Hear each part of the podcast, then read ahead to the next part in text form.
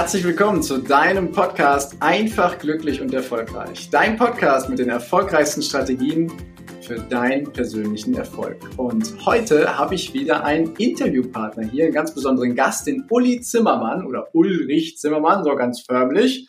Doch, doch bevor ich zur offiziellen Anmoderation komme, habe ich wie immer den Wunsch, wenn dir das Ganze genauso gut gefällt, dann freue ich mich über eine ehrliche 5-Sterne-Rezension bei iTunes und natürlich über ein Abo von dir. Doch jetzt stelle ich dir mal den Uli Zimmermann vor. Der ist nämlich gleich mit einem Spruch ins Leben getreten, der da lautet, lieber barfuß am Strand als im Anzug im Hamsterrad. Ist der Weg zur Ein-Tage-Woche für Unternehmer völliger Quatsch oder mega sinnvoll?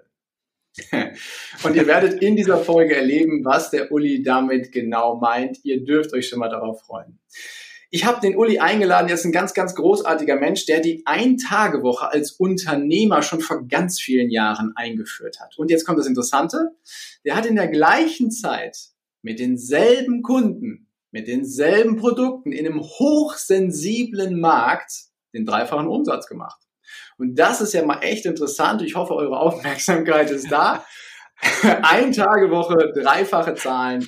Das ist großartig. Aber das ist nicht das Einzige, was er gemacht hat. Er ist noch bei einem marktführenden Finanzdienstleister im Vertrieb aktiv und hat dort das Thema Verkaufen anders positioniert, indem er sagt, wir lassen kaufen, anstatt dass wir verkaufen müssen.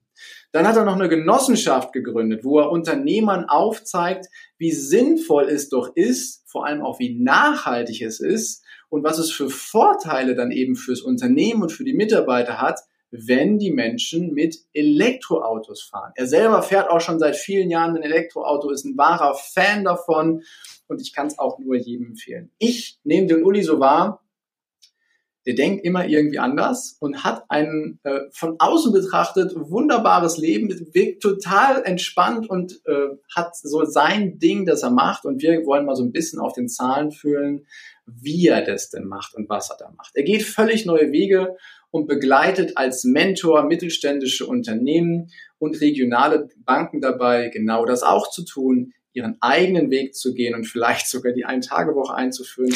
Wer weiß. Sein persönlicher Antrieb ist es, und das finde ich echt schön, Geschäftsleben leichter zu machen, menschlicher zu machen und nachhaltiger zu machen. Und jetzt hat der Uli über 30 Jahre Erfahrung als Unternehmer, Trainer, Coach und Mentor. Er weiß, dass es funktioniert. Er hat einen eigenen Podcast, nicht nur einen, sondern gleich mehrere, wo es um Wegebedarf geht. Was das heißt, erzählt er vielleicht gleich auch noch genug der ganzen Vorrede und der Lobeshymne. Lieber Uli, herzlich willkommen in diesem Podcast.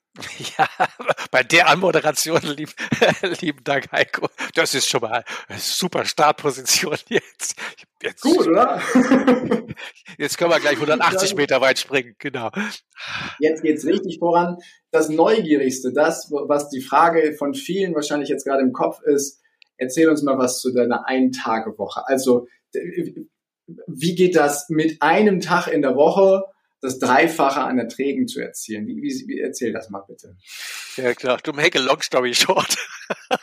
es, ist, es ist natürlich nicht so leicht, aber es gibt ein paar, ähm, ich sag mal, ein paar Hacks, die äh, sind relativ schnell erzählt. Zum einen ist als Unternehmer nehmen wir uns oft zu wichtig.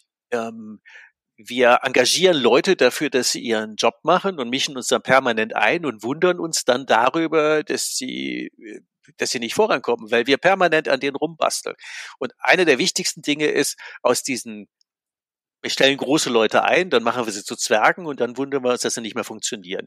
Und einer der wesentlichen Dinge ist zu sagen, ähm, lass die Leute doch einfach ihren Job machen und halt dich als Unternehmer mal raus. Misch dich nicht permanent ein, gib den Leuten das Vertrauen, das Zutrauen, die Größe, den Hintergrund, vor allen Dingen die Rückendeckung und dann performen die zigfach besser, als wenn wir permanent im, im Mikrocontrolling irgendwie an den rumziehen. Gras wächst auch nicht schneller, wenn wir permanent dran ziehen. Ähm, also eine, eine der wesentlichen Dinge ist tatsächlich, die Leute in Ruhe ihren Job machen zu lassen und wir klären einfach die Randbedingungen, wohin die Reise geht, warum sie dahin geht, wie sie dahin geht, wobei bei dem Wie würde ich denen noch viel Gestaltungsspielraum lassen.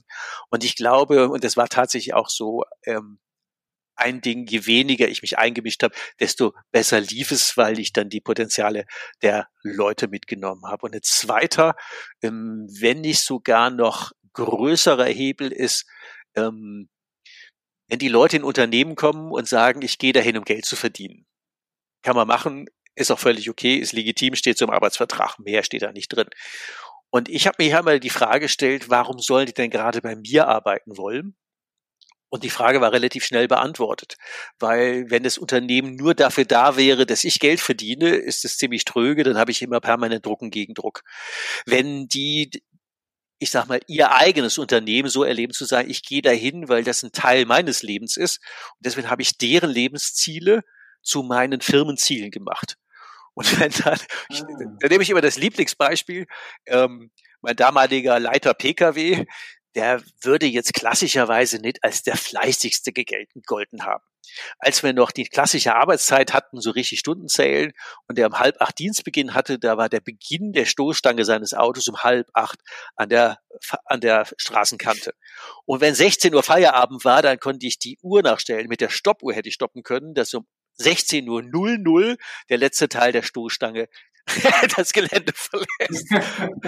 der hat in der Zeit, hat er ja gearbeitet, der, der, alles gut. Aber das, was ihn wirklich bewegt hat, war, wenn schön Wetter war, ja, wollte er mit seinem Hund und seiner Frau, wir waren in der Nähe von Koblenz, wollte am Rhein spazieren gehen. Und dann habe ich ihm irgendwann gesagt, du, mir ist das doch egal, wie lange du arbeitest ich hätte gern die drei Kennzahlen von dir und ob du dann mittwochs mit dem Hund spazieren gehst oder donnerstags, weil schön Wetter ist, spontan frei machst. Es ist mir sowas von Jacke wie Hose. Du, ich würde dir die drei Kennzahlen empfehlen und dann, wie du das machst, ob du da 60 Stunden oder 25 Stunden die Woche bekommst, das ist mir gerade egal. Dann hat er mich angeguckt, zwei Minuten überlegt, das ist ein guter Deal. Und so habe ich das mit allen Mitarbeitern gemacht. Ich habe mir immer Grundsatz Kopf gemacht, warum würden die bei mir arbeiten wollen? Und dann habe ich den Laden um die drumherum mhm. gebaut. Und deswegen habe ich nie gute Leute verloren und im Markt immer die gewonnen, mhm. die irgendwie sagten, das kriegst du woanders nicht. Du hast nicht so, ein, so coole Randbedingungen, Wunschauto, Wunschgehalt, Wunscharbeitszeit, bezahlte Kindergartenplätze, der ganze Mist.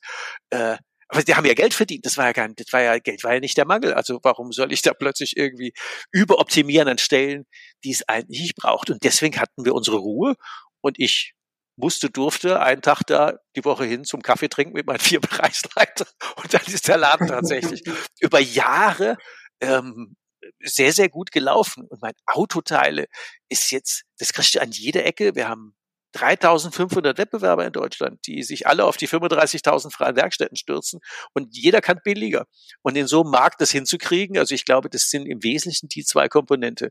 Loslassen und Lebensziele zu und das Mindset des Unternehmers zu sagen, nimm dich nicht so wichtig. Sorg für die Randbedingungen, für den Erfolg der Leute. Also das ist, ähm, da gibt es natürlich einen Haufen Podcast-Folgen zu, wo man das äh, noch dezidierter machen, aber ich glaube mal, in, in kurz erzählt ist das ungefähr, glaube ich, der Haupt, das sind die Haupthebel. Wow. Also wenn ich das einfach mal so, äh, einfach mal so mich jetzt in die Welt hineinversetze, in der ich auch viele Unternehmen wahrgenommen habe, dann sieht es ja gerade anders aus. Da ja. wird das Unternehmen genommen und dann werden Mitarbeiter eingestellt, die sich an die Unternehmensziele zu orientieren haben und an, den, an die Regeln, die da herrschen. Und es lässt ja, wie du es eben gesagt hast, da werden Koryphäen eingestellt und die werden irgendwann zu Zwergen. Mal eine Frage, woher hast du das Vertrauen damals genommen, das genau so zu machen? Weil am Anfang wusstest du ja vielleicht noch nicht, dass es funktioniert, aber du hast den Menschen ja trotzdem vertraut und das Unternehmen so drumherum gebaut. Woher kam dieses Vertrauen bei dir? Da gibt es natürlich auch eine Geschichte dazu. Ähm, ähm, Im Nachhinein würde ich sie so erklären. Es gibt zwei Führungsstile. Der eine, den nenne ich mal Fliege und den anderen nenne ich mal Biene. Und wenn man als Fliege unterwegs ist, man findet in jedem Unternehmen jeden Scheißhaufen. Definitiv was ich, was ich von meinem Vater gelernt habe, zu sagen, und das kann ich heute noch, ähm, ich gucke Rechnungslauf durch, gucke in der Geschwindigkeit, gucke ich mir Rechnungen an, tak, tak, tak, tak, tak, und finde die Fehler. Hier falscher Rabatt, der stimmt ja. nicht, das kann nicht sein. Ähm, das kann ich an jedem Schreibtisch in Sekundenschnelle, ich greife irgendwo hin und habe immer den Scheißhaufen des Tages. Also da kann ich mhm. zehn Kasten Bier verwetten. Das kann ich, da habe ich, würde ich mal sagen, schwarzer Gürtel, siebter Dan, kann ich. Das hatte nur den großen Nachteil, dass kurz nach meiner Übernahme des Ladens, da hatten wir damals 15 Mitarbeiter, zwölf in einem Jahr gekündigt haben. Entweder habe ich die rausgeschmissen wow. oder, sie, oder sie haben selber gekündigt, weil ich konnte das wirklich gut. Ähm, aber das war jetzt nicht wirklich befähigend. Ähm, ein zur Hilfe gerufener Coach äh, hat da gesagt, sagen Sie mal, Herr Zimmermann, ich frage Sie mal was ganz Persönliches. Ich, ja. Mögen Sie sich eigentlich selbst? Sag ich, wie bitte? Wie ich mich? Ja. Äh, wie? Nee, keine Ahnung. Wie, keine Ahnung. Wenn Sie das nicht wissen, warum sollen die Leute Sie denn mögen? Sag ich, die sollen mich nicht mögen, die sollen ja arbeiten. also, das, das, war, das war schon krass. Aber, natürlich hat der da, ich, ich weiß nicht, was für Steine in Bewegung gesetzt, zu sagen, das ist eine gute Frage. Was muss ich denn ändern, damit es Spaß macht für mich, für die Leute, wie auch immer? Und dann habe ich diesen Bienenstil, also Bienen suchen Blüten und Nektar. Und sage ich, okay, ich übersehe jetzt einfach auch vorsätzlich die stinksten Scheißhaufen. Manchmal verfallen die in sich. Ich sehe jetzt nur noch Blüten und Bienen und Okay. Und interessant ist, hatte ich auch in dem Jahr Glück. Manchmal ist es ja Dusel, da macht der Wettbewerber pleite und ich konnte ein paar gute Leute übernehmen. Ähm, und andere kamen dann dazu. Jedenfalls irgendwie mit, mit sechs Klingeln Amtsleitungen und zwei Verkäufern, das wird ein bisschen schwierig. Also äh, das war das Mega-Monster, ja, da kannst du die Kugel geben. Also das überlebt man normalerweise nicht. Ich weiß nicht, irgendwie Glück, Engel, irgendwas. Ähm, das hatte mit Können nichts zu tun. Also das kann man schon mal vorwegschicken. Also manchmal hat man einfach nur Glück. Aber zumindest war das irgendwie hart genug, um den Veränderungsprozess hinzukriegen, zu sagen, nee, so macht das ja echt keinen Spaß. Ich war da Mitte 20, ähm, die Leute waren alle deutlich älter als ich. wir hatten den Change von Vater auf Sohn, völlig anderer Führungsstil, also alles neu. Aber dann war es ja mit neuen Leuten, neu spielen, bei mir neue Einstellung. Sag ich, nee, also dieser ganze Gaga-Scheiß, den braucht doch echt kein Mensch. Das muss leichter gehen. Das kann nicht sein. Ich werde doch jetzt nicht die, letzten, die nächsten 40 Jahre meines Berufslebens mich mit irgendwelchen Fehlern und irgendwelchen Mist rumschlagen. Ich will das anders haben. Und egal, wer mir was erzählt, wie ich was, mache ich nicht. Ich mache das jetzt so, wie ich das will, und dann ist es gut. Und dann, also da hat mir jeder Berater, Steuerberater, Vater, keine Ahnung, wer da alles an mir rumgequatscht hat. Sag ich, nee, ihr könnt mich jetzt alle mal irgendwie am Abend besuchen, aber das, wir machen das jetzt so. Und dann ähm, natürlich braucht das Vertrauen und das hat am längsten gedauert. Ich würde sagen ungefähr fünf Jahre etwa, mhm. dass die, die Leute verstanden haben zu sagen, sie kommen mit dem Problem und ich sage, du, welche Lösung hast du mitgebracht? Wie ich. Jetzt sage ich, du wirst dafür bezahlt. also, du, äh, du, bist doch da tiefer drin als ich. Was, was hättest du für eine Idee? Ja, und die kann ich echt umsetzen. Ja, setz um. Ja, wenn sie schief geht, dann geht sie halt schief. Aber meinst du, das wird billiger, wenn ich den Fehler mache? Ich glaube, das wird nur teurer. Also, mach den jetzt und da gab es ein paar Führungsprinzipien. Ich glaube, das Führungsprinzip Nummer eins heißt, wer selbst arbeitet, verliert den Überblick. Und wir als Führungskräfte werden für den Überblick bezahlt. Also warum soll ich irgendwas selber tun, wenn ich doch 23 Leute habe, die dafür bezahlt werden? Das sind übrigens 186 Stunden Arbeitszeit am Tag. Ob ich dafür eine Stunde mehr oder weniger arbeite, spielt null Rolle, wenn die die, wenn die, die Zeit füllen. Und dann haben die und das war auch eine wichtige Spielregel mit dem Vertrauen und Zutrauen. Die wussten, dass nach draußen hin kein einziger Fehler korrigiert wird. Ähm, natürlich stehen wir für Fehler ein, aber ich schlachte niemand. Die haben 150 Prozent Rückendeckung, weil die, wenn die vorsätzlich Fehler machen würden, hätte ich sie ja wegen Sabotage rausgeschmissen. Ähm, mhm. Wenn sie aber aus Versehen einen Fehler machen, was halt vorkommt, ja, das sind 23 Leute, die da passieren Fehler. Da verstehen wir gerade, aber es wird niemand geschlachtet. Und da haben die lange gebraucht, aus Vorerfahrung, wie auch immer zu sagen, der schlachtet wirklich keinen. Und dann fing es so nach und nach an zu laufen. Und was sie gelernt haben, es gab ja auch den ein oder anderen, zum Glück nur zwei oder drei, die mein und dein verwechselt haben. Ähm, die mussten dann auch sehr schnell lernen, dass es nur eine Chance gibt, nämlich es immer quasi im Sinne des Unternehmens zu tun und nicht plötzlich irgendwelche Sachen verschwinden zu lassen, die eigentlich der Firma oder mir gehört hätten. Und äh, die sind dann im ersten Anlauf auch ähm, verschwunden. Und übrig geblieben sind dann die, die das Vertrauen auch verdient hatten. Und das ist natürlich kein hübscher Prozess, aber einer, der absolut notwendig ist. Die Leute müssen verstehen, dass sie 150 Prozent Rückendeckung haben und ich schlachte niemand. Und sie müssen verstehen, dass ich dieses Vertrauen nur schenke, wenn mir nachher keiner irgendwie außerhalb der Spielregeln in die Taschen greift. Wenn einer ein Problem hat, der soll der kommen. Wir haben Autos finanziert, wir haben Häuser finanziert, wir haben, ich weiß nicht, welche Überbrückungshilfen, wem auch immer bezahlt. Ähm, das sind Leute, die sind, meine Eltern sind jetzt über 80. Äh, ein Mitarbeiter, der ist noch bis zum Tod meiner Mutter bis zum 84. Lebensjahr. Da war der lange in Rente, meine Mutter schon lange nicht mehr da. Die sind zu jeder Geburtstagsfeier, zum wo auch immer hingekommen. Den haben wir den haben wir das Haus bezahlt. Die hätten sonst nie ein eigenes Haus. Arbeitgeberdarlehen hieß es früher. Ich wusste nicht, dass wir das anders lesen können, außer über die eigene Tasche. Die Mitarbeiter haben ihr Geld in die Firma gestopft. Da ich gesagt, du, bei der Bank musste ich damals 12 oder 13 Prozent bezahlen. Da gab es auch wenig Zinsen auf der Habenseite. Sag ich, du, wenn du mir dein Geld gibst, ich gebe dir 6 Prozent. Ich hatte richtig fett Mitarbeitergeld in der Firma und konnte den richtig fett Geld bezahlen. Dann zahle ich denen die Hälfte von dem man in der Bank zahlen müsste. War für alle ein gutes Geschäft. Und natürlich kam der eine oder andere Frage, du ist meine Rente denn sicher? Guckt dir die Zahl an, ihr seid fleißig, läuft, was machst du denn Stress? Und das sind so kleine, kleine Komponenten, die einfach so dieses gegenseitige Vertrauen. Ähm, und das musste wachsen. Das hatte bei uns, ich glaube, fünf mhm. Jahre gedauert. Aber mit 32 war ich da. Ähm, da lief das so gut, ich musste echt nicht mehr hin.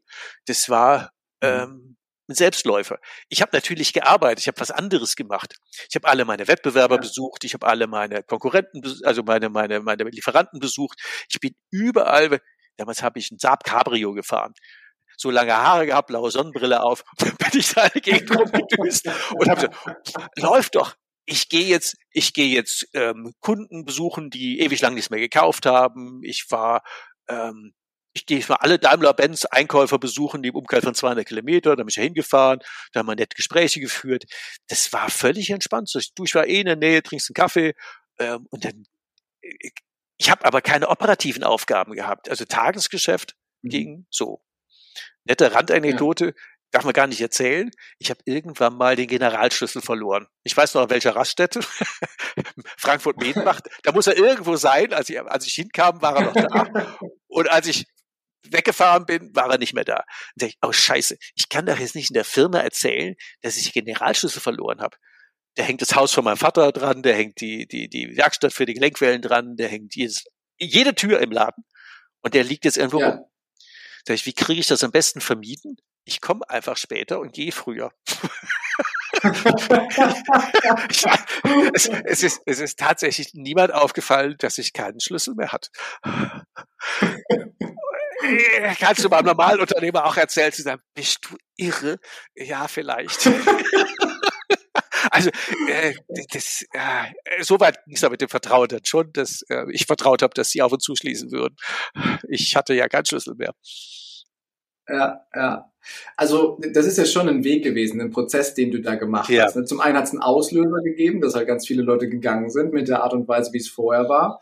Und dann hast du dich verändert und hast halt auch ein paar Jahre lang gebraucht, bis sich das dorthin entwickelt hat, wie es wie es war. Und wie du eben gesagt hast, du hast dann ja nicht mehr gearbeitet, also du hast ja nicht nicht gearbeitet, aber du hast Dinge gemacht, wo du irgendwie mehr Lust drauf hattest. Ne? Das ja. heißt mal in der Umgebung schauen, was kann ich denn als Führungskraft dann eben auch weitermachen, damit eben Beziehungen zu Zulieferern oder sonstige Sachen dann eben stärker sind, richtig? Ja. Ja, genau. Und das alles ja mit verhältnismäßig jungen Jahren, was ich, was ich großartig finde, denn diesen Mut zu haben, das so zu machen. Und die Ergebnisse haben sich ja, die haben ja total für dich gesprochen, oder? Ja, wo kam, dann hast du, mittlerweile machst du ja was anderes. Es ist ja nicht mehr das, das ursprüngliche Business, was da gewesen ist. Woher kam dann die Idee, mal was, was anderes zu machen? Wo die, was völlig Neues zu wagen? Ist dir langweilig geworden oder, oder was ist passiert?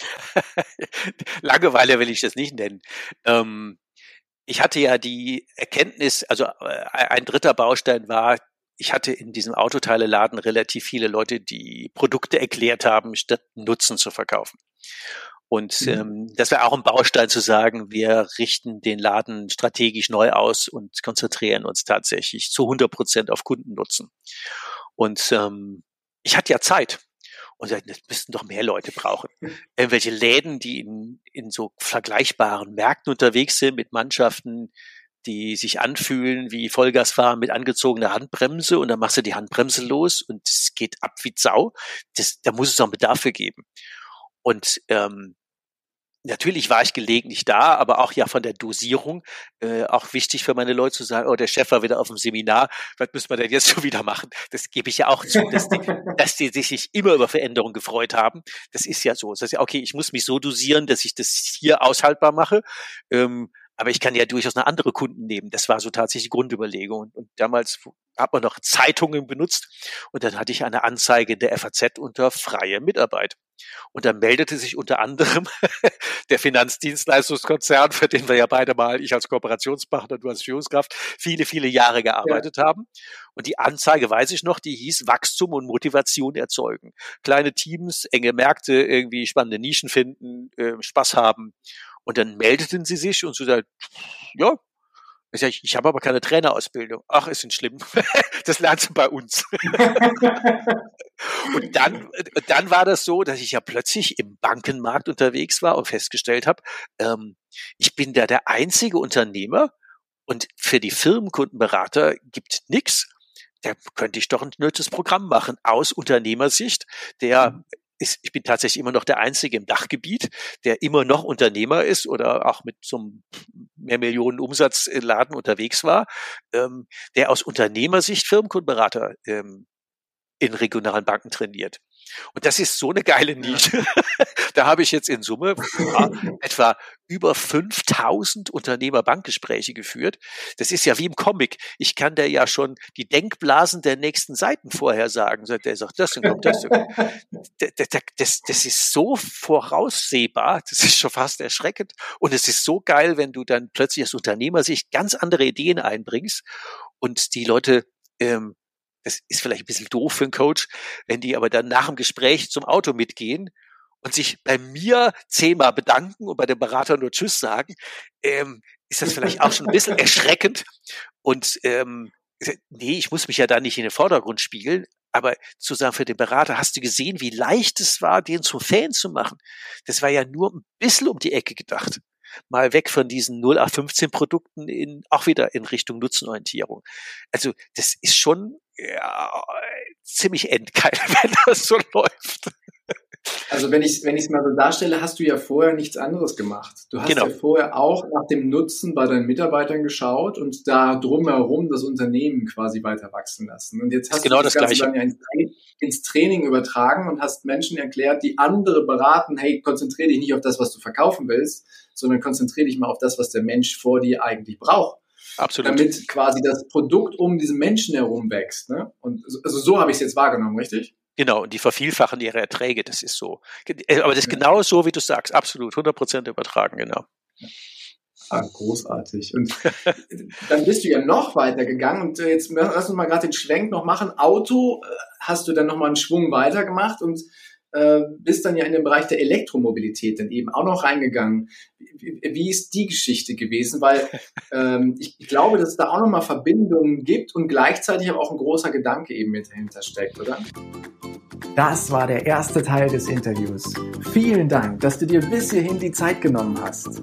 Und gleich geht es weiter. Ich wünsche dir viel Spaß mit dem zweiten Teil.